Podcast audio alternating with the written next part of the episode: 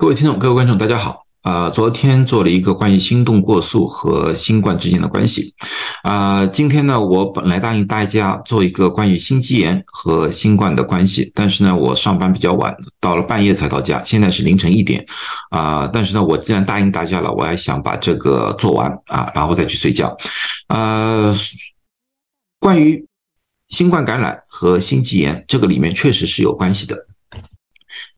新冠感染确实会引发心肌炎。美国的疾病防治中心 CDC 啊，就在二零二一年的八月份发布份报告，他说，如果说感染了新冠，心肌炎的概率会增加大概十六倍啊。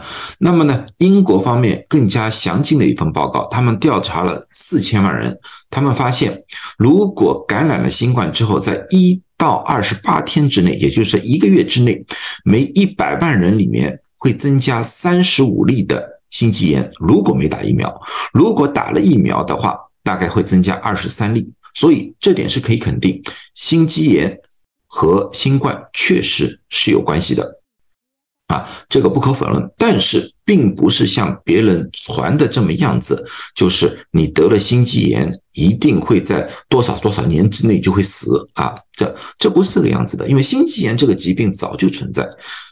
它确实对心脏有一些损伤，但是如果说治疗及时，治疗方法正确的话，特别是不让心脏在那个心肌炎发作的时候受到太大压力的话，一般很快就会恢复。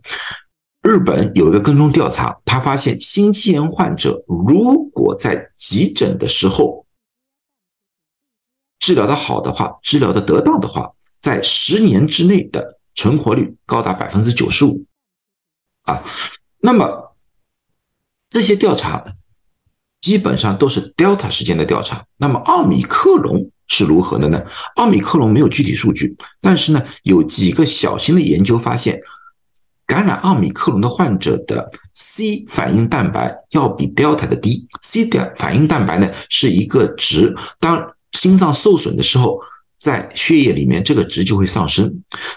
奥米克戎的值比 Delta 低，那么相对来说呢，奥米克戎对心肌炎的概率相对来说应该也是低了很多啊。这就是那么将来有什么数据，我再可以和大家分享。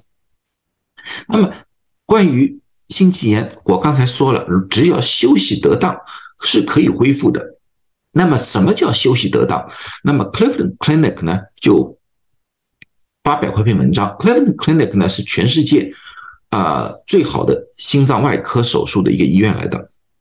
他说，在感染之内的十天啊，尽量不要运动，尽量多休息。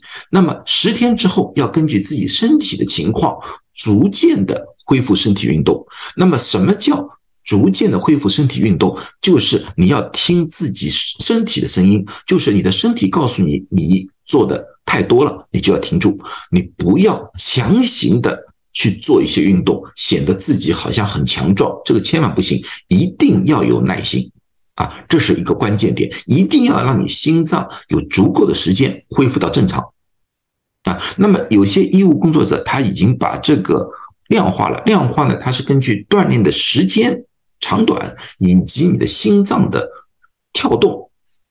根据这两点做出了这么一个表格，也就在十天之内休息，没有什么多的疑问。那么十天之后呢？你刚开始的时候可以做十五分钟左右的运动，轻轻的运动，让自己心跳达到平时最高心跳的百分之七十。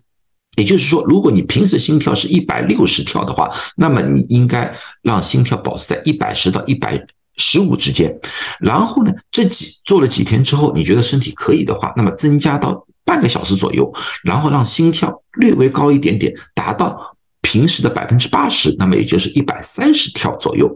那么这个阶段完成之后，那么增加到一个小时，保持心跳在一百三十跳左右。如果没有任何不适，这个四个阶段过了，那么你就可以恢复到正常的运动了。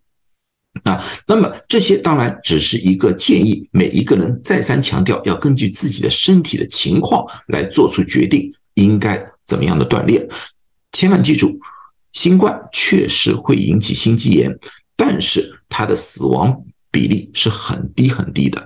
它对于大部分人来说的话，相对来说只是需要好好的休息，基本上就可以恢复的。网上所传的那些东西，要么就是个案，要么就是有些人在混淆视听啊！